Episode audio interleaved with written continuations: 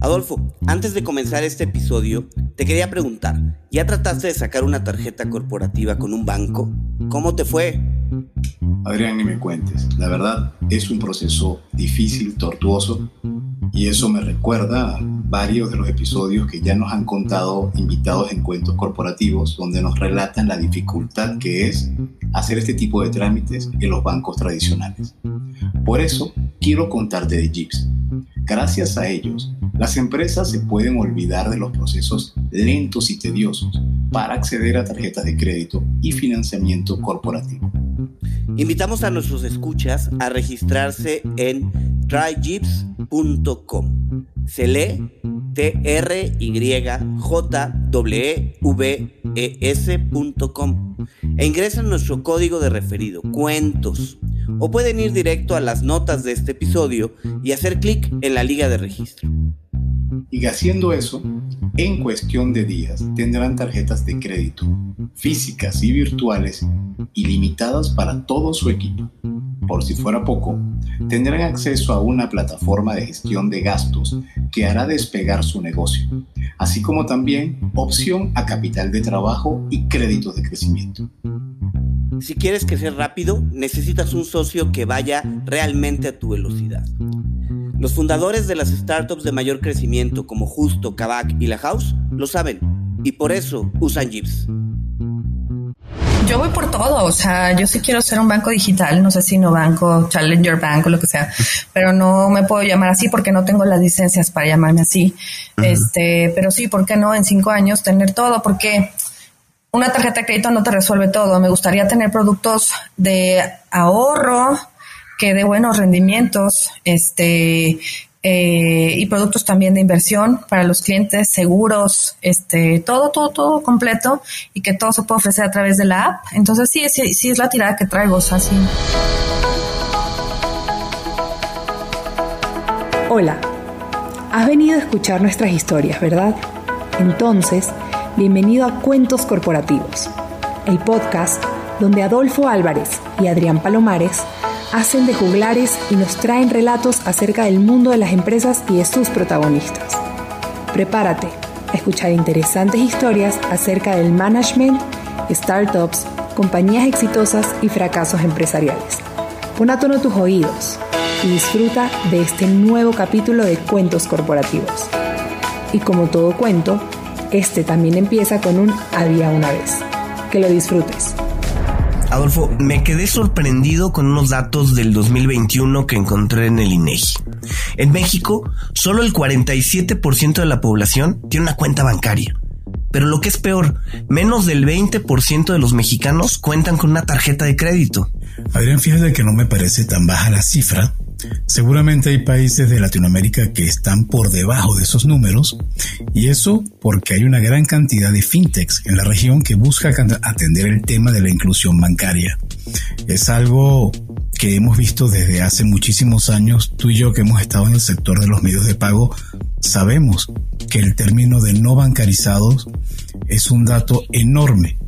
Pero bueno, creo que hoy vamos a entender muchísimo más de las oportunidades de negocio que hay dentro del mundo de los no bancarizados y para eso hemos invitado a una experta, pero mejor comencemos nuestro episodio como lo decimos siempre, con las palabras mágicas. Había una vez una joven mexicana que decidió estudiar relaciones internacionales en el Tecnológico de Monterrey, para posteriormente hacer un MBA en el Instituto Tecnológico Autónomo de México, ITAM. Inicia su carrera laboral en Peugeot Finance, donde llega a ocupar la posición de gerente de riesgos y pasa después por empresas como G Capital, Cream Finance y Ford Finance, acumulando así más de 17 años de experiencia en servicios financieros. Marlene Garaizar, espero haberlo pronunciado bien, de todas maneras Marlene nos confirmará. Hoy en día es CEO y cofundadora de Story, fintech mexicana fundada junto con Vinchen en el 2019.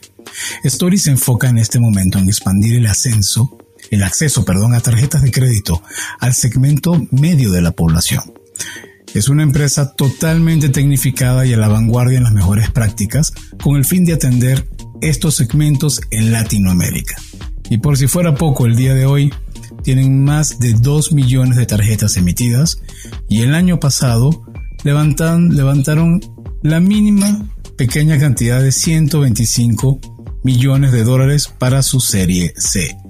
Bienvenida Marlene a Cuentos Corporativos. Gracias. Gracias a los dos, Adrián, Adolfo, gracias. Yo feliz de estar aquí con ustedes para contarles un poquito de story. Excelente. Pues muchísimas gracias, Marlene. Y vamos a comenzar con un reto. En tres minutos, cuéntanos un poco más de quién eres, qué te gusta hacer. Déjanos conocer tu lado personal. Ok, y, soy muy privada, pero voy a, voy a decirles un poquito más de mí.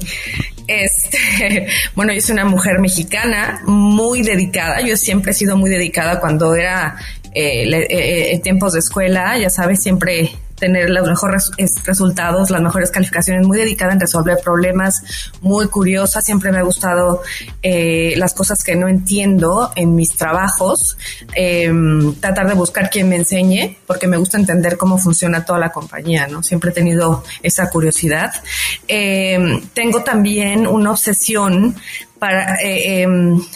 En que mi trabajo tenga un impacto social. Es decir, siempre me ha gustado poder con mi esfuerzo y con las cosas que yo he logrado en mi carrera profesional, poder ayudar a la gente allá afuera. Y, y, en algún momento de mi vida me pregunté si los trabajos que yo tenía realmente estaban teniendo ese impacto que tanto eh, estaba buscando. Eh, de hecho, caí en, en, mi primer trabajo en una empresa francesa simplemente por el hecho de hablar francés. Yo ni siquiera, de hecho yo quería trabajar en gobierno. Este, pero bueno, me quedé trabajando ahí nueve años y ahí hice carrera. Ahí aprendí de cobranza, de operaciones. Fue la primera eh, SOFOM en la que trabajé. Y ya no me quise salir del mundo financiero porque empecé a entender que a través de instrumentos financieros podíamos también impactar a la gente, ¿no? Entonces soy convencida que emprendimientos como el mío generan impactos sociales positivos eh, ahorita en nuestro país y después en otros países de Latinoamérica. Entonces, eh, iniciativas como la de Story, que generan inclusión financiera, van a, van a generar a su vez inclusión social una menor desigualdad y un mayor crecimiento económico y desarrollo de la sociedad mexicana ahorita y luego en otros países, que es parte del plan de, de Story. Marlene, sé que no debería preguntarte esto, perdón que lo haga, pero no se le pregunta a una dama, pero ¿qué edad tienes? Tengo 40 años. Y mm, sientes que... Y, y oye, 40 años y 8 meses y dos semanas de embarazo, sí. Felicitaciones. Gracias. Tengo ocho meses. Estoy muy feliz. Tu segundo es mi segundo, sí. Es mi, segundo, mi segundo. Es una niña. Estoy muy feliz. O sea que entonces tienes tres hijos. No, o sea, tengo un niño y viene la niña. Voy a Ah, sí, ah, Story es mi otro bebé. Story es mi, eh, Story es mi vida también y, y mi niño lo sabe. Entonces es parte, es parte es parte que tan fundamental en mi vida que me, motiva a despertarme todos los días a, echarle ganas a, a, seguir levantando nuevas rondas, a seguir aprobando más gente. es increíble, de verdad. Emprender es algo que yo recomiendo a la gente. Sobre todo cuando tiene, cuando los llena, ¿no? Que tienes ese impacto social que buscabas, que no te lo daba, este, quizá, bueno, a mí no me lo daba mis trabajos corporativos anteriores. Marlene, interesante que además comentas que durante tu vida laboral, que ha sido súper interesante y con empresas de gran renombre, sentías que no estabas encontrando el impacto social que necesitabas para tu parte profesional. Y lo comento porque, por suerte, y además me parece un sentimiento muy válido, además increíble, nos hemos encontrado con varios emprendedores en nuestro espacio que han mencionado lo mismo ¿Sientes que es algo que de un tiempo para acá, una tendencia de, la última década desde el punto de vista profesional, que personas muy capacitadas que pudieran tener una vida de bodín hasta los 60, 70 años y jubilarse, de repente dicen aquí me desconecto y me cambio? No creo que sea un tema general. Bueno, bueno, puede ser, ¿no? Porque cada vez hay más gente involucrada en temas sociales y más eh, responsables ecológicamente, este, por eso están buscando consumo sostenible, ¿no? Y demás. Eh, puede ser. En mi caso, puede ser un tema de formación yo no vengo de una familia este, de altos recursos y demás, sino familia de esfuerzo. Mis papás son doctores, este, pero en general, o sea, mi familia, eh, pues clase media baja, ¿no? Entonces, yo tuve eh, la fortuna de tener una mamá que me guiara mucho en mi, en mi carrera profesional, que hizo todo lo posible para que yo entrara a buenas universidades. Estuve becada, pero también ella hizo lo posible por pagar el 30% que le correspondía, ¿no? El 70% era becada. Este, y, yo, yo personalmente siento un compromiso por ayudar a la gente que no ha tenido las oportunidades que yo tuve por las razones que sea. Mi familia es, de Baja California Sur, eh, en La Paz, que es un lugar precioso, con muy pocas oportunidades, salvo por temas de turismo y demás. entonces yo veía que este, familiares y, por más que le echaban ganas, pues no tenían las mismas oportunidades que yo en la Ciudad de México. Entonces, de, de alguna manera yo me sentía comprometida si yo ya estaba teniendo este impacto en compañías francesas, estuve en compañías letonas eh, de muchos países y trabajé también con americanos, gente muy talentosa, pues cómo poder capitalizar todo el aprendizaje que yo tuve al lado de esas grandes personas y ayudar entonces a gente como mi familia, ¿no? que necesitan oportunidades y que no las tienen. Entonces, en mi caso personal, yo, yo necesitaba hacerlo por un compromiso que tengo, es parte de mi formación y no puedo simplemente dedicar eh, eh, mi esfuerzo y crecer yo solamente yo sin, sin, sin, sin ver hacia nuestra realidad en México, ¿no? Sin ver que existen millones y millones de mexicanos que necesitan de nuestro apoyo, eh, es simplemente algo que yo no podía ignorar. Oye, Marlene, entremos un poco de lleno al tema de, de Story. A mí me gustaría comenzar esta historia platicando un poco de cómo se conocen Vinchen y tú, ¿no? ¿De dónde viene eh, el hecho de comenzar este proyecto? ¿Cómo se conocen ustedes? Mm. Tenemos un amigo en común, Vin y yo. Yo en ese en esa época 2017 a, finales trabajaba en una fintech de las primeras fintech en México eh, de Europa y este y yo tenía ganas de crear nuevos productos en esa compañía, pero no es mi compañía, yo no podía tomar esas decisiones. Eh, medio los convencí a crear un producto nuevo, este, no pude bajar mucho la, la, tasa de interés y demás, pues porque evidentemente yo no tomaba esas decisiones, a pesar de que en ese momento mi puesto era country manager, ¿no? Porque me habían dado esa oportunidad. Eh, entonces yo ya tenía en mi mente eh, el poder hacer, asociarme con alguien para poder hacer otro tipo de productos que tuvieran más, más este, que fueran un poquito más pensados en, servir a los mexicanos en lugar de solamente prestarles dinero a altas tasas de interés a un CAT, este, súper alto. Entonces, em, había hablado meses atrás con quien era mi, había sido mi jefe en otra fintech eh, él vivía, este, bueno, en Singapur, es de la India, y este, y él me presentó a Vin. Se conocieron ellos en Mastercard, creo que trabajaron, y sabía que Vin también quería emprender y nos presentó y dijo, pues a lo mejor algo se, se arma, ¿no? O sea, los presento. Vin quiere emprender, Vin tiene la idea de Latinoamérica, tú quieres emprender y no sabes con quién. Conózcanse y a lo mejor este, pues algo bueno pueden hacer y así, este, nos contactamos, hablamos por teléfono y lo invité a México y aquí lo tuve varios días y lo pasé por México, le presenté a mucha gente de la industria, este, eh, comimos en la calle, lo llevé a conocer el México, no sé si el México, todo el México, pero al menos el que yo lo pude conocer, tipo ir al centro de la ciudad y, llevarlo a conocer, este, pues los comercios en la calle, las necesidades que tenía la gente, platicar con gente y yo hacerla de traductora. Este, esa fue el primer, la primera plática que tuvimos él y yo, el primer em, acercamiento ya en persona. Estuvo aquí varios días y luego este se trajo a otro eh, otro de los socios que tenemos que se llama Sherman, se lo trajo a México y pasó, les renté aquí un departamento y pasaron también días conmigo y este y empezamos a idear lo que hoy en día es Story juntos.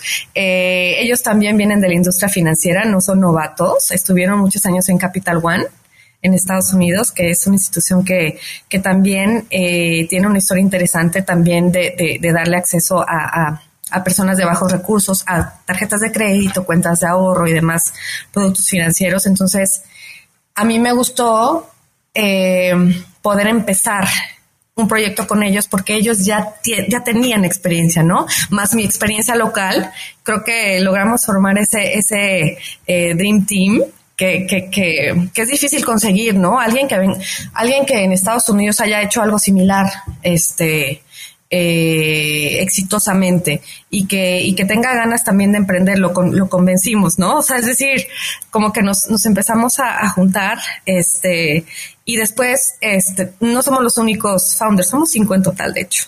Luego, eh, luego convencimos al CTO, que es un genio, eh, este, viene de Intel, además es su tercer emprendimiento, y este, es, es, es un genio en temas de arquitectura y, y en, este, en la nube, sobre todo para servicios financieros. Este, y luego un genio en riesgos que también viene de Capital One. Entonces, como que empezamos a, de esa manera nos conocimos y empezamos a contactar a la gente que trabajó con nosotros en el pasado y que sabíamos que eran buenas en su trabajo. Y este, y es así como formamos Story. Somos cinco founders, de hecho. ¿Y cómo surge el nombre de Story? Porque es muy Story. Story se le ocurrió, éramos en ese entonces 2018, no sé, como 13 personas en la compañía. Este, se le ocurrió a, un grupo, a unos chavos de marketing que me encantó la idea porque nos convencieron. O sea, Story, al cuando nos, nos dijeron de Story y lo escuchó este Bill, que no habla español, dijo, ah, Story, Story like story este, en inglés, eh, nos hizo sentido porque en cualquier idioma, incluso en su idioma, este, porque él, viene, él, nació en China, se entiende lo mismo, se entiende que es ser parte de la historia de las personas. Entonces el nombre Story, que fue idea de, de, de, de los chavos de marketing, nuestro pequeño equipo de dos personas, este, lo que significa es eh, queremos ser parte de la historia de éxito, eh, de la historia financiera, de la historia eh, en general de, crecimiento de, las personas en Latinoamérica. De ahí viene el story. Perfecto. Oye, y a ver, actualmente pues hay muchas fintechs, ¿no? Cada vez hay más y, y, y la verdad es que con con vocaciones muy diferentes. Encontramos fintech para crowdfunding, encontramos eh, temas de crédito, tarjetas corporativas. ¿En qué momento Story decide que su vocación o sus primeros productos va a ser una tarjeta de crédito personal para atender pues un segmento este un segmento medio bajo de la población, ¿no? Sí, em, platicamos con muchos usuarios, muchas, muchas personas, eh, las citamos, les pagábamos obviamente por, por platicar con nosotros, por dedicarnos algunos minutos. Em, entonces hicimos nuestro estudio de mercado, este, los founders tal cual, este, y el pequeño equipo con el que contábamos. Eh, teníamos en mente varios productos, la cuenta eh, de ahorros tipo wallet, ¿no? que, que que hay varias eh, opciones ya en el mercado. Eh, bueno, no en ese entonces, ahorita ya hay más. Este, mm, wallets, eh, luego vimos los niveles de, como las necesidades regulatorias en términos de licencias para cada producto, analizamos eso, pero en particular la tarjeta de crédito, hablaste en la intro de un 20% de, de penetración que tiene la tarjeta de crédito, en realidad es 12%. Está mucho más por abajo. Hay en el 2018, cuando analizamos las opciones de producto, habían 28 millones de plástico. Hoy en día hay 27. O sea, ni siquiera ha crecido. ¿no? Eh, en la pandemia se perdieron millón y medio de, de, plásticos. De hecho, no sé si las cancelaron los usuarios o fueron los bancos que por temas de pandemia, por para este temas de riesgo decidieron cancelar los plásticos, pero no es un producto que esté creciendo y estamos por, eh, por atrás de países como Colombia, Chile, este, bueno, obviamente Brasil, ¿no? Está muy por atrás. Este, y entonces nuestra, nuestra, la, manera en cómo decidimos eh, que este fuera el primer producto es una, porque la penetración es mucho menor que las cuentas de débito. Eh, las cuentas de débito, al menos el 47% ya tiene acceso o de ahorro, al menos nivel uno, ¿no? Este, había productos ya en el mercado y, y de cierta manera el, el, el, esa iniciativa de inclusión financiera de, de gobierno va muy enfocada eh, en que al menos tenga una cuenta de ahorro. Entonces, opciones en el mercado existen, este, o existían desde ese entonces y existen todavía ahora más. Eh, estábamos pensando en créditos eh, tradicionales como eh, los payday loans o los installment loans o el buy now, pay later, ¿no? que ahorita está muy de moda. pero la tarjeta de crédito nos pareció un gran producto porque es un método de pago más seguro a que, a que expongan los clientes este su información de su tarjeta de débito en, en las tiendas en línea y por ende sean sujetos a, fraudes, ¿no? A robo de dinero y demás de su propio dinero que tienen ahí eh, guardado.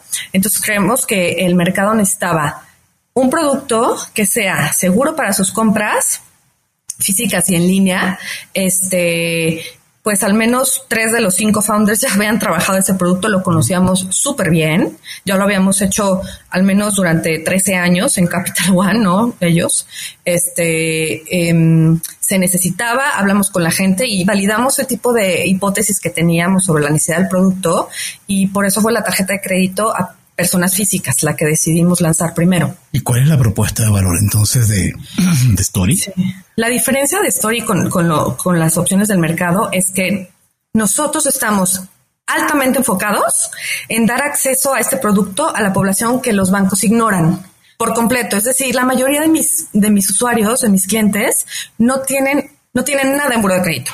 Nada. Este es su primer producto financiero. Este, y tengo una proporción, aunque menor, este, de usuarios que ya tienen historial de crédito, pero lo tienen, em, pues no tan bonito, no tan, su score no está bien. y por ende ya están baneados de, de, la banca, ya no les prestan, ¿no? A cualquiera le puede pasar que, que pierda el trabajo y, y tenga que, que este, optar por mantener a la familia en lugar de pagar su tarjeta de crédito. Este, y bueno, tienes, tienes que esperarte siete años, ¿no? A que el buro se te, se te borren esas deudas y, y, que te den otra oportunidad. Entonces, este, ese es mi segmento, ese es lo que nos diferencia. Yo no intento comerme a los clientes de los bancos, o sea, no intento decirle, claro, son bienvenidos, ¿no? Si alguien no está conforme con los bancos, este, son bienvenidos en Story, pero nuestro enfoque principal y la diferencia que tenemos con los, con los actuales, este, emisores de tarjetas es que nuestra misión es servir a aquellos que durante años han sido ignorados por la banca tradicional, que no tienen ninguna oportunidad de ser aprobados y que merecen tenerla.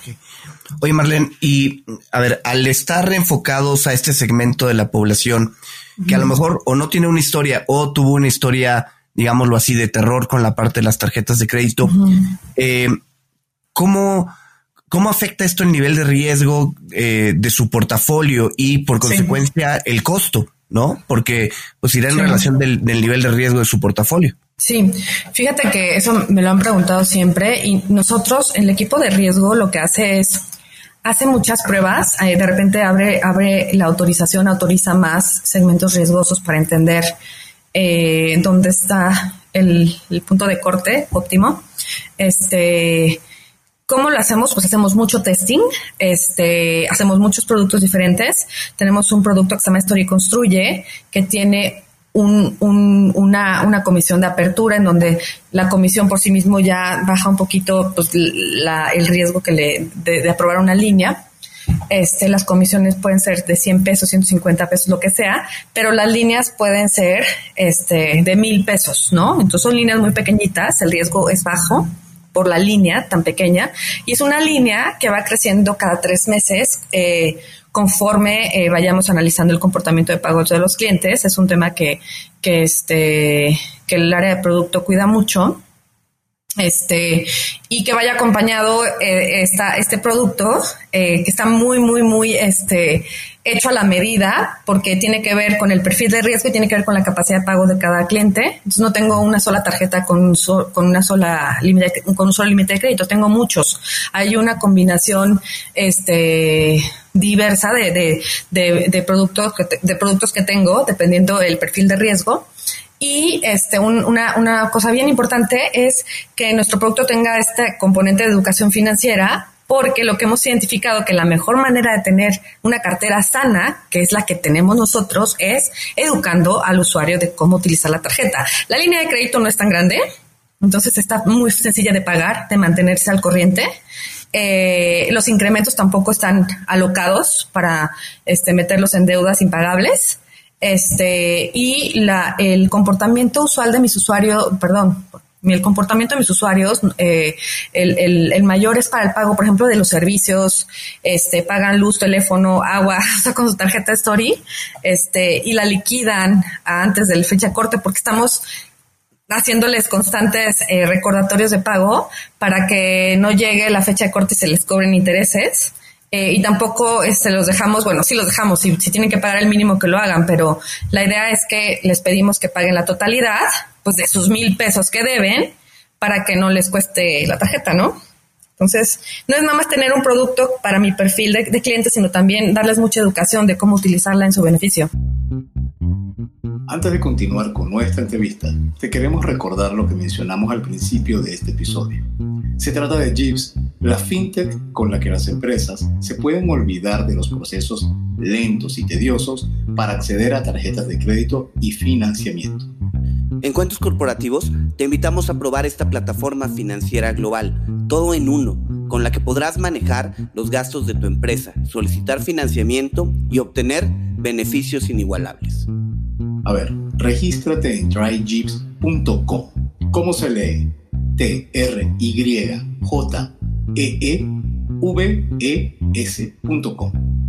Fácil. Ingresa el código de referido cuentos o vea las notas de este episodio y haz clic en el link de registro. En cuestión de días, tendrás tarjetas de crédito físicas y virtuales ilimitadas para todo tu equipo.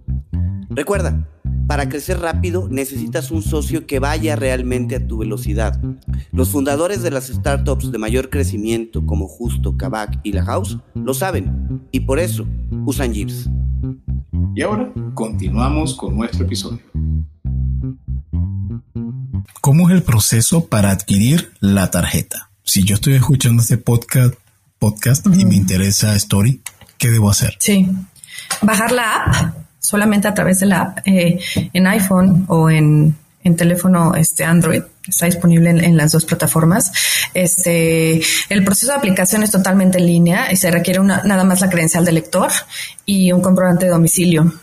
Y, y, y, tu bella carita porque te tomamos una selfie para hacer este el facial recognition, ¿no? Para ver este Sí, la verdad es que parte de nuestro proceso invierte mucho, eh, invertimos mucho en tecnología para prevención de fraudes, porque eh, tenemos aplicantes que, se hacen pasar por otros. Bueno, aquí estoy viendo la aplicación de iOS 4.9 estrellas. Muy bien, porque para tener 4.9 ah, en la para una institución financiera es muy alto. Número 13 para el poco tiempo que tienen y tienen más de veintitantas mil o 49 mil descargas. Wow. ¿En Android? En, no, en iOS. Ah, en iOS. Sí, la mayoría están en Android. Oye, y no, no validan temas de ingresos ni nada de eso, según lo que, lo que comentas. No, hacemos preguntas de ingresos. Todo es declarado. No, no pedimos. La verdad es que se puede, y, y yo no soy la experta, la verdad, para decirte este, pero eh, el otro co-founder, que es el responsable de riesgos, pues hace ciertas preguntas y, y, él con esas preguntas determina si alguien te está mintiendo, si no, su comportamiento de pagos dice mucho y como, eh, o sea, en estas pruebas que yo les comento, se aprueban algunos clientes que inicialmente son riesgosos, ahí te das cuenta con base en las respuestas, este, dónde realmente está el riesgo, ¿no? Entonces, no, no pedimos ingresos ni nada de eso. Ok. Oye, los comentarios son muy buenos. ¿eh? Felicitaciones. Los comentarios que hay en la. Oye, ha habido de todo porque es que pues, parte de, los dolores de crecer tan rápido, porque de verdad hemos crecido, es una locura. En la pandemia mucho hemos aprobado este miles, cientos de miles de clientes.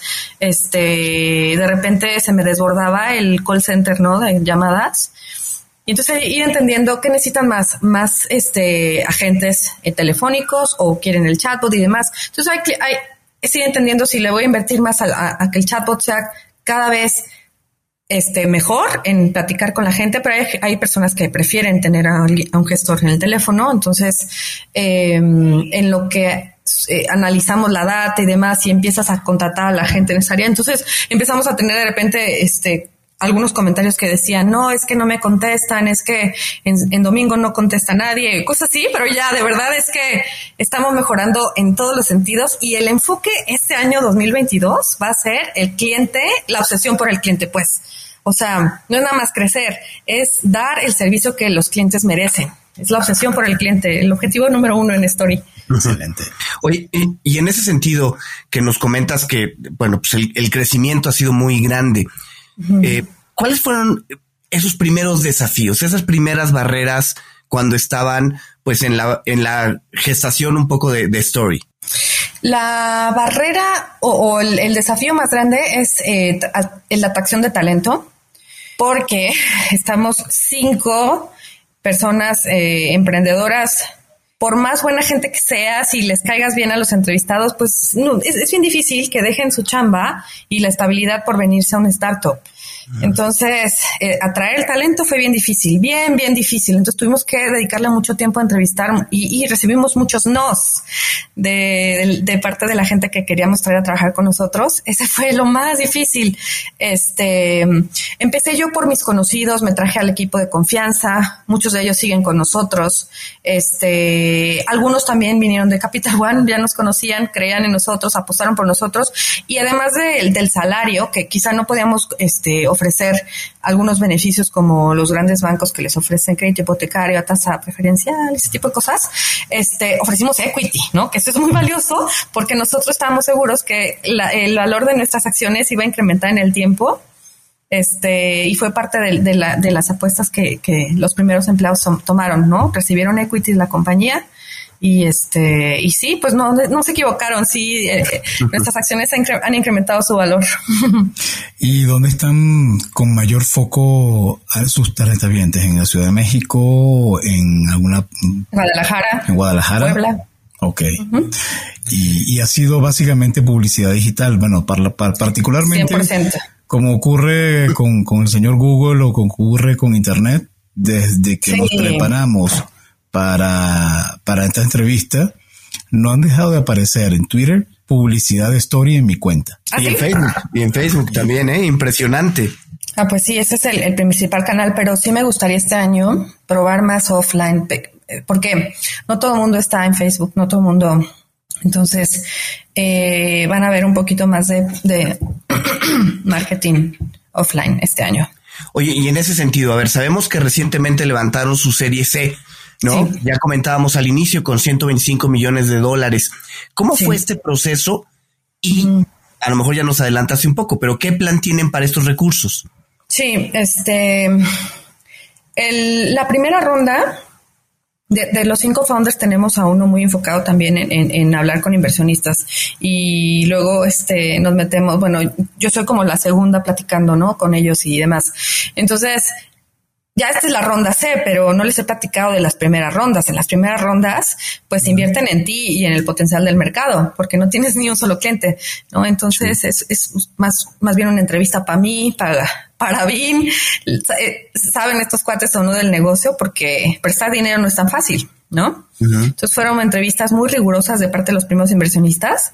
Eh, levantamos primero a un millón y medio y luego eh, 15 millones y la ronda. ¿En qué periodo de tiempo? Eh, como ocho meses espaciados cada uno, de, ¿no?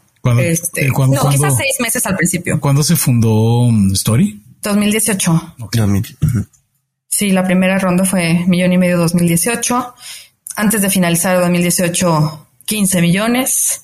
Lo festejamos hasta enero, pero ya estaba la ronda más, más que cerrada, ¿no? 15 millones. Y luego a finales de 2019, 32 y bueno, así ha sido. Este, ahora 125 millones más 75 millones en, en, un en crédito.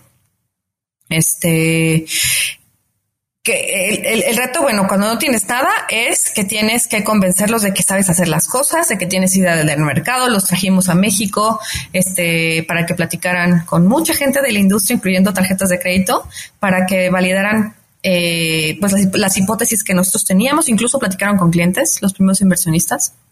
Este, y ahora en la serie C, pues ha sido, a ver, fácil porque ya, ya tengo mis units economics, ¿no? Ya tengo resultados, este, los cuales también pusimos para que los, los, los inversionistas auditaran incluso, ¿no? O sea, los usuarios, el CAC, el costo de adquisición, también revisaron de dónde viene, cómo se calcula, ¿no? Este, tenemos un CAC muy bajo, entonces querían ver cómo, por qué le hacemos, qué, qué estamos haciendo para tener un CAC tan bajo, qué está haciendo el equipo de, de, growth. ¿Cuánto es el CAC? No, eso sí lo hacemos, pero los inversionistas estaban impresionados. ¿Levantaste la curiosidad? hablan, hablan ellos con mucha gente en la industria y, se enteran de, ¿no? Entonces nos decían, estamos impresionados, no sé qué hacen, pero wow, ¿no? Este, entonces muy buena labor del equipo de Growth, este, y bueno, varios units economic eh, que, que, revisan. Y bueno, los, los, los propios números hacen que se vuelva atractivo. Tuvimos la, la, la, fortuna de que esta, esta ronda tuvo más inversionistas interesados de lo que estábamos dispuestos a, a levantar. Eh, de hecho, queríamos levantar como 80. Levantamos un poquito más por el interés y eso es, es, muy positivo porque te va validando que estamos haciendo bien las cosas, que los desvelos valen la pena, que, que, que sí que el equipo está haciendo muy buena chamba, la verdad. Y a diferencia de lo que estamos viviendo, de lo que estaba viviendo en el principio de poder atraer talento, hay algunas personas que ya nos buscan, quieren venirse a trabajar, me escriben por WhatsApp de mis grupos, que luego tengo grupos fintech, y me dicen, oye, hay una oportunidad, y eso está padre, ¿no? Porque ya, ya no, no, no dejamos de invertir el tiempo en, en, en, en seguir este, entrevistando y encontrando el talento porque eso es bien importante. Eh, somos los guardianes, somos los porteros de quién entra a nuestra casa, quién, quién va a cuidar nuestra cultura. Tenemos este, eh, creo que la, el tema de, de, cuidar la cultura que nosotros queremos para la compañía es importantísimo porque no queremos traer a superestrellas que, que, que vengan a estropear la cultura, ¿no? Que que no vayan con, con, lo que nosotros queremos para Story. Queremos traer gente muy talentosa, pero también que está alineada con la misión social. Este, entonces sigue siendo bien importante, pero ahora nos buscan y ya no nos dicen tantos que no. Bueno, como comentabas que, que habían hecho, que consideras que el trabajo de Growth había sido muy importante. ¿Nos podrías platicar un poco, si recuerdas, cuáles fueron esas estrategias de Growth para alcanzar los números que tienen hoy? Yo creo, es que han sido muchas, porque ellos eh, hablan mucho con los usuarios, los mensajes son, eh, por ejemplo, ¿qué ofrece Story versus otros versus bancos o versus los, las otras fintech y demás, es decir, mucho los, los, mensajes clave, este, ¿no? El buro de crédito no importa, ese tipo de cosas ayudan a que más clientes estén interesados en aplicar y además parte de, de, de, de, un componente importante del CAC es que no rechaces mucho, ¿no? Si no estás, este, si el rechazo es alto, pues más caro te va a costar. Si estoy aprobando más clientes, pues menos me cuesta. Entonces, no es nada más growth, sino también el área de riesgos ha hecho muy buen trabajo. Excelente. Y nos no hemos preguntado cuáles son los, hablando de los economics, cuánto es el, la tasa del CAT de, de, de Story. Tengo, tengo dos productos, el, el de 69.90 y el de 99.90. Y no lo hemos movido hacia la baja, pero estamos eh, analizando qué tanto se puede mover y eh, yo sé que existen productos premium que tienen una tasa menor y demás, pero bueno, son diferentes segmentos, diferentes riesgos y demás. Entonces la respuesta es 69.90 y 99.90. Este, pero uno de los compromisos también del área de producto es ver cómo podemos eh, disminuir las tasas, porque la verdad es que tenemos muchos totaleros, tenemos clientes pagadores, este, entonces, el, ese es el CAT publicitario, ¿no? El CAT real está mucho, por, mucho más abajo. En función a más clientes totaleros tengas, en realidad, no todo el mundo está pagando los intereses. Sí. Marlene, ¿y, ¿y, cuál consideras que ha sido su mayor logro hasta ahora, después de prácticamente que eh, cuatro años prácticamente de operaciones, ¿no? Uh -huh. eh, son varios, son varios, este, Adrián. Este, las rondas son sin duda un gran logro porque ahora tenemos unos números que a los inversionistas, este, No sé si, eh, o, sea, o es lo que nos dicen, ¿no? O sea, que, que, nos comparan con lo que hay en la industria y dicen realmente son sobresalientes, ¿no? Entonces me gusta eh, el escuchar y, validar que estamos haciendo un buen trabajo, eh, eso me gusta. O sea, las rondas son, son un compromiso muy grande, no es las festejamos, pero en realidad lo que, lo que decimos entre nosotros es, híjole, recibimos este dinero y tenemos el compromiso de invertirlo bien, ¿no? bueno, las rondas son eh, una, una, de las cosas. Eh, el crecimiento en términos de usuarios es, es, otra. Estamos creciendo mucho en usuarios. No estamos haciendo público todavía los, los números de cuántos usuarios. Lo que sí hemos hecho público, y creo que dijeron en el intro que tengo dos millones de clientes. No tengo dos millones de clientes. Tengo casi tres millones de gente que ha aplicado. Okay. Muchos de ellos han sido aprobados pero no hemos hecho nunca eh, pública las cifras de cuántos clientes tenemos, pero son muchísimos. Este, espero pronto. La verdad es que como estrategia decidimos no decir este exactamente porque no es un tema que me interesa, me interesa más bien que, que nos lean los reviews ahí de cuántos clientes están contentos este, con lo que, eh, con lo que reciben de nuestra parte. Lo que yo quiero es otro tema que ahí no puedo decir que, ha sido un logro, pero quiero que el servicio al cliente sea excepcional. Yo creo que nos falta mucho, este, eh, eh, meterle más, echarle más ganas a, customer service en general. Este, por eso es el objetivo del año, ¿no? Me gustaría decir que es ese, pero todavía no estamos ahí. ¿Y cuánto de inspiración tienen con respecto a otros competidores internacionales, como es el caso de New, que, tiene una, un approach similar al de ustedes. Sí, yo creo que lo que ellos hicieron en Brasil fue increíble, ¿no? Porque para empezar, las tasas de interés en Brasil están al doble de México y ellos decidieron ofrecer un, producto eh, a una menor tasa y eso es un, gran, gran atractivo este, y, claramente fue lo que mayor eh, lo que primero, le, eh, lo que más les ayudó, digamos, en Brasil, han crecido, o sea, eh, de ellos, claro, o sea, nosotros cuando decidimos, vimos el caso Nu, em, lo que nos diferencia de ellos es que están ellos sirviendo, al menos en México, a, clientes ya bancarizados, dile nu al banco, ¿no? Y ese tipo de, de mensajes.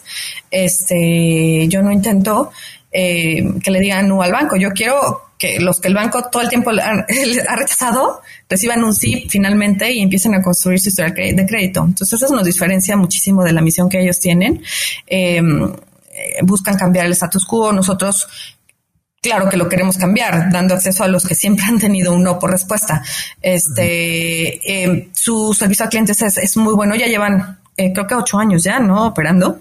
Entonces, evidentemente, este, pues sí, cuando iniciaron tenían este, mucho que mejorar y hoy en día, después de ocho años, han mejorado mucho esa, esa parte de servicio a clientes.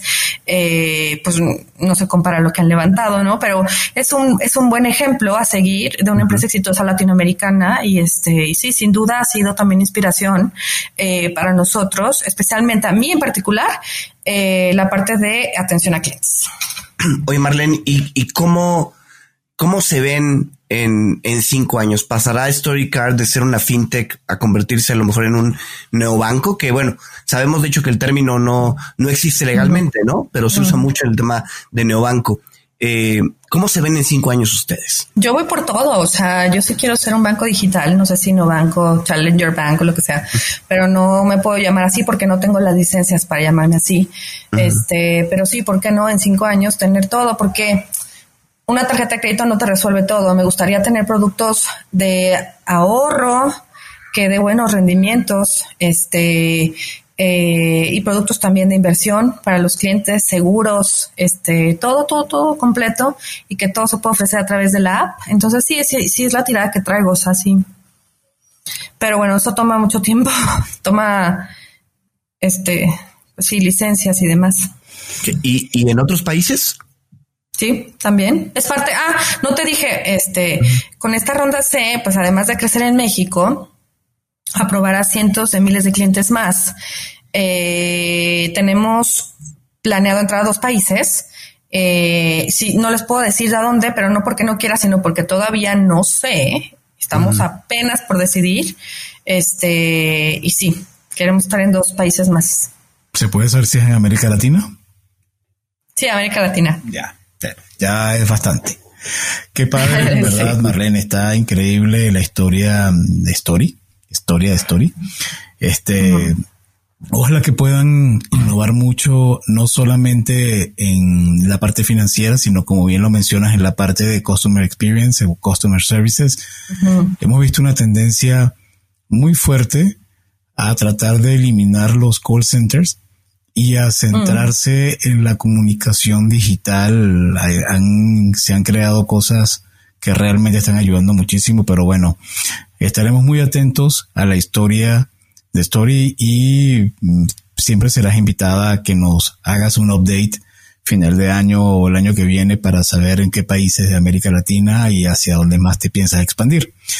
a ver qué otro producto también les aviso que voy a lanzar y eso. Exactamente. Y bueno. Oiga, eh, pero, pero, es, ah, bueno, sí, perdón. No, no, no, adelante, cuenta. Adelante. No, no, es que, este, de, de, los países de Latinoamérica, este, hay tantos que también necesitan, que, que, tienen esta brecha de inclusión financiera. Entonces hay, hay tantos que, que estaba revisando las opciones y digo, híjole, me gustaría poder entrar a todos. Es tan difícil seleccionar, este, pero sí se requiere, ¿eh? o sea, plataformas como esta. Yo no estoy convencida que deban desaparecer los call centers. La verdad es que eh, hay usuarios que sí les gusta tener a una, o sea, es un, al final, antes que, que cliente de ser humano, ¿no? Entonces quieres tener a otro ser humano que te va entendiendo, no un robotito todo el tiempo. Entonces hay que tener el robot para el millennial que no quiere perder el tiempo con un ser humano, ¿está bien? Pero también hay que tener a, la persona que te escuche y que, y que estás frustrado por un tema de servicio, este, te atienda, este, de una manera digna. Totalmente. Creo que hay una combinación donde puedas no sentir la presión como cliente de que te están colgando y que tienes que tratar de cumplir el tiempo de seis minutos promedio que dura una llamada, sino que puedes decir, no, me puedo quedar 15 minutos, pero por otro lado, eh, compenso con otras eh, llamadas o otras interacciones que probablemente no requieren del call center, sino con un, con una excelente vía omnicanal en, dentro de la app, dentro de la web y que incluso se conecta con las redes sociales. Ahí la tienes. Eh, yo soy feliz cuando tengo un problema con, con Apple y, yo siento no hablas que, con nadie. que no, hay, hay muchos casos donde me reciben y tienen una paciencia increíble hasta y la llamada dura 20 minutos y para personas que sabemos del mundo de call center sabemos que 20 minutos es una eternidad. Entonces, eh, bueno, mucha suerte y mucho éxito con, con, con ese nuevo desafío. Y ahora pasamos a la parte de preguntas corporativas de cuentos. Y aquí queremos preguntarte puntualmente si te gustan los cuentos. Me gustan los cuentos, me gustaría tener, yo estudio relaciones internacionales, entonces como parte de lo que, este, de la formación que nos dan, porque es alguien que estudia relaciones internacionales normalmente se va a la carrera diplomática, entonces tienes que tener un bagaje cultural extenso, ¿no? Entonces mis, mis materias favoritas eran literatura, eh, Jorge Luis Borges me encantó, es ficciones, por ejemplo. Este, este, en particular, editado me acuerdo mucho de Funes el Memorioso de, Jorge Luis Borges. Me gustan mucho los cuentos. Eh, hoy en día leo más de emprendedurismo. Ahorita les voy a recomendar algún libro. Me gusta eh, Murakami. ¿Cómo se llama? Este, eh, japonés. Sí, Murakami también es un es bueno para los cuentos, también me gusta mucho. ¿Me iban a decir algo? Sí, bueno, justo que comentabas de los libros, ¿qué libro nos podrías recomendar? Pensando, a ver, puede ser de emprendimiento que ya mencionaste, pero también se vale novelas, se vale otro tipo de libros. adelante. Sí, este, este fin de, cuando yo leo, este, digo leo, pero en realidad eh, últimamente escucho más audiolibros. Mm. Este, en mis fines de semana. El fin de semana pasado escuché uno que me gustó mucho, que es el, el, el almanaque de Naval Ravikant. Mm. no sé si lo han escuchado. No. No lo he escuchado, pero lo han recomendado. Ya hubo es muy bueno. Lo recomendó por acá. Pero es un tema de crecimiento personal. Se llama Almanaque de Naval Ravikant, que es una guía eh, para eh, la riqueza, para wealth y happiness, ¿no? Para la felicidad. Y es un compendio de este eh, de un escritor de mm, Eric Jorgensen, que es un compendio de toda la sabiduría de Naval Ravikant. Él, él, yo lo sigo en Twitter, les recomiendo que lo sigan en Twitter. Este, Él es eh, de nacionalidad este o de origen eh, indioamericano, indio de la India, este y es también inversionista y emprendedor, creo que de Angel Angel List. Este, y tiene, de verdad, es que es un compendio de, de, de su sabiduría por 10 años. Entonces, este, está muy, muy fácil de escuchar y tiene y te deja pensando mucho. De hecho, lo escuché dos veces el fin de semana, me gustó mucho. ¿Qué, ¿En qué este, plataforma lo escuchas? Ese, como está es gratis, ese lo escuché en Spotify, en la sección de, de, este, de libros. Eh, ah, no sabía que Spotify gratis, ¿eh? tenía una sección de libros. Sí, este, sí. Tiene una sección de libros y este es gratis. Este, y también si te metes a la página de Naval, eh, de Almanac of Naval o algo así, este, ahí lo puedes descargar en PDF gratis. Perfecto. Ya si quieres la versión este, impresa y de pasta dura y demás, pues ya en Amazon la compras. Pero yo lo escuché gratis en Spotify. Buenísimo. Ese está bueno, ¿eh? te deja mucho que pensar de temas de crecimiento personal y profesional. Y utilizo para leer, para leer otros libros, utilizo Storytel y recientemente también este empecé a utilizar Vic, que es mexicana. y también conocí a la fundadora de Vic, entonces me cayó re bien y creo que hay que apoyar emprendimientos mexicanos. Totalmente. Oye, y hablando de, de, aplicaciones, ¿hay alguna otra aplicación que normalmente utilices o bien en tu vida personal o en tu vida profesional? Este, a ver, aplicaciones, además de, de estas de lectura, eh, la verdad, uso mucho, soy muy, este, fan de eh, seguir a la gente, sobre todo emprendedores que aprendo mucho de ellos, inversionistas o gente que escribe de, de, de mis temas eh, fintech en Twitter. Uso mucho Twitter. Ahí les recomiendo si, si realmente, es que creo que en Facebook, ya no tengo Facebook, pero Facebook ahí te sigue o sigues a la familia, ¿no? O a los amigos. Y en Twitter sigues a la gente que realmente quieres seguir. ahí en Twitter sí sigues a, pues a, la, a la gente de la que aprendes. Así conocí a Naval Ravikant. Este, y me encanta y, y, me meto todas las mañanas a Twitter a leer a la gente que sigo que aprendo mucho de ellos. Este, eh, uso, o sea, también otra manera que, que, tengo de, de, mantenerme al día de mis temas es estar en Spotify escuchando podcasts como los suyos. Este, podcast de, de, emprendedores, de inversionistas. Aprendo mucho, la verdad, de, de los podcasts. Em, sí, sobre todo esos dos. Oye, y en, y en ese sentido, dos o tres empresarios latinoamericanos que pienses que vale la pena seguir porque están marcando tendencia. ¿Sabes quién es un buenazo? Íñigo Romayor de Arcus. Está haciendo cosas bien padres. Eh, no sé si lo conozcan. No, no, no, no. Arcus, este, y luego está otro emprendedor, este, de esta empresa eh, se llama WeWe, este, está haciendo cosas bien padres porque es una empresa que se dedica también a reducir brechas, y en este caso es una brecha digital. Está ofreciendo internet gratuito y, todo lo que se en, transportes públicos.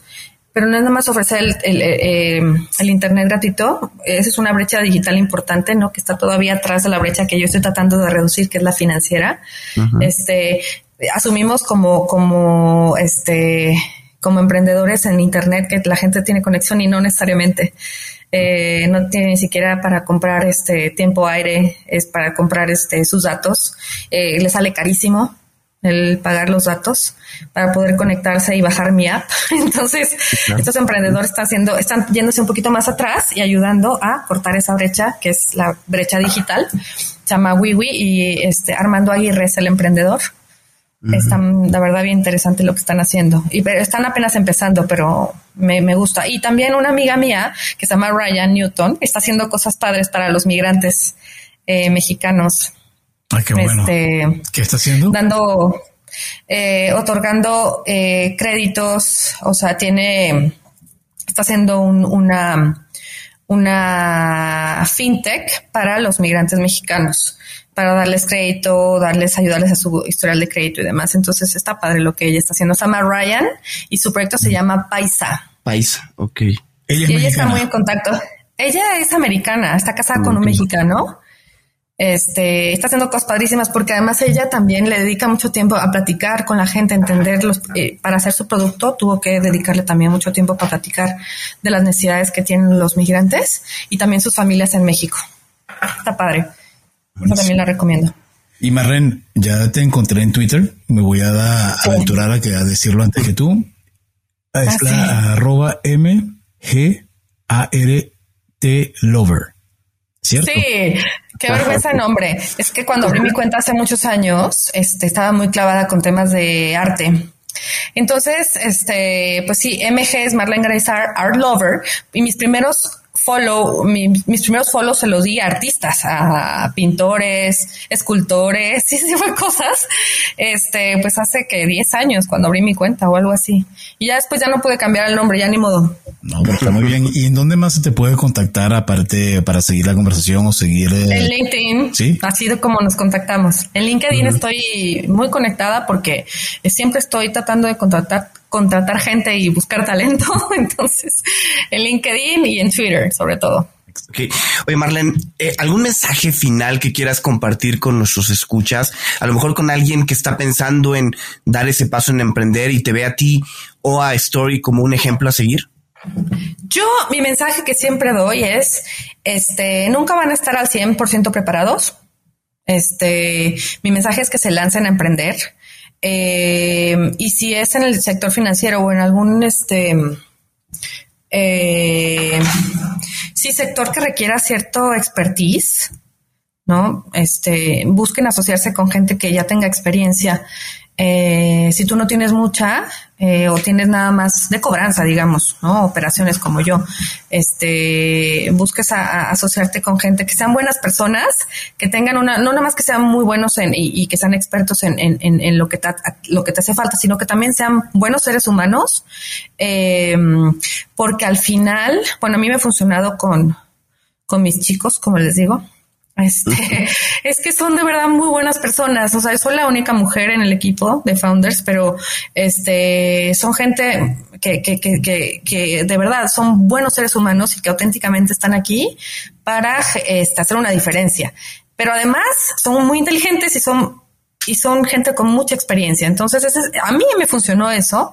Este, yo creo que me hubiera costado el doble o triple este, hacerlo sola este, y nunca vamos a estar preparados, nunca vamos a ver. Es más, ahorita les puedo decir, no sé todo, mis socios tampoco, y, y, y, con mucha humildad, honestamente, nosotros eh, contactamos también gente que nos asesore este, la contactamos por LinkedIn. Este, hasta hace poquito no teníamos un head de people, o sea, de recursos humanos y, y a principio de año, del año pasado hablé como con 15, este, head de people de grandes startups para que me dieran consejos porque yo no sabía nada, este, y todavía no tenía nadie que liderar el área. Entonces, eh, hay que ser humildes y saber que no los, o sea, aceptar que no se sabe todo y de verdad que, que otros, eh, otras personas que sí le saben, eh, te van a, dedicar el tiempo y te van a explicar. Y todavía sigo en contacto con, mucho, con muchos de ellos que me siguen mandando recomendaciones de libros y sus consejos. Este, entonces se crea una, un networking bien padre. Eh, si no lo sabes todo, no pasa nada. Oye, una, una pregunta que no, que no hicimos y ahorita no puedo dejar pasar.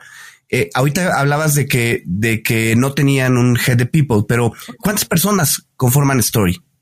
Este, operativos son como 300 y no operativos como 120.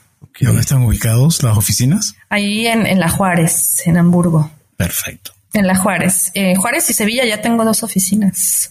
También tengo una oficina pequeñita en Estados Unidos. Ahí están algunos founders y un equipo también. Tenemos un talento global. Este, tenemos gente de muchos países. Eh, muchos están en la oficina de Estados Unidos, en Arlington, Virginia, y una pequeñita oficina en Shanghai de developers y este, y dos en México, en la Juárez. Wow. Bueno, Marren, felicitaciones. Realmente increíble la historia de Story nos encantó que, nos acompañaras y que compartieras con nosotros parte de lo que ha sido este gran desafío y reitero, vamos a estar muy atentos a lo que va a ser la evolución y invitarte a, próximamente a un nuevo episodio para completar y que nos pongas al día. Y agradecemos a ustedes por habernos acompañado, eh, habernos escuchado. Si les gustó este episodio, por favor no duden en suscribirse a su plataforma. Recuerden que ahora Spotify tiene una sección muy particular donde para nosotros tiene muchísimo valor que nos califiquen, por supuesto, con cinco estrellas. Síganos en nuestras redes sociales, nos encuentran en Facebook, Twitter, Instagram y LinkedIn Visiten nuestro sitio www.cuentoscorporativos.com donde encontrarán las ligas a cada una de las redes y podrán suscribirse a nuestro newsletter. Y queremos agradecer a la revista Neo, el marketing de los negocios, y a Radio Conexión Latam, la radio que une Latinoamérica, medios con los que tenemos alianzas para la retransmisión de episodios seleccionados de cuentos corporativos. Puedes buscarnos en sus espacios para conocer horarios y características de la transmisión. Y bueno, como siempre decimos, las empresas, sin importar su origen, razón de ser o tamaño, todas tienen algo en común. Están hechas por humanos. Y mientras más humanos tienen, más historias que contar y todo cuento empieza con un había una vez. Nos escuchamos en el próximo episodio. Marlene, de nuevo, muchísimas gracias por acompañarnos. Muchas gracias. Un placer, de verdad. Gracias. Gracias por habernos acompañado en este capítulo de Cuentos Corporativos. Ojalá que esta historia haya sido de tu agrado y sobre todo que te lleves ideas y experiencias que puedas aplicar en tu propio universo empresarial. Esperamos que nos escuches nuevamente y recuerda, todos los cuentos comienzan con un había una vez. Hasta la próxima.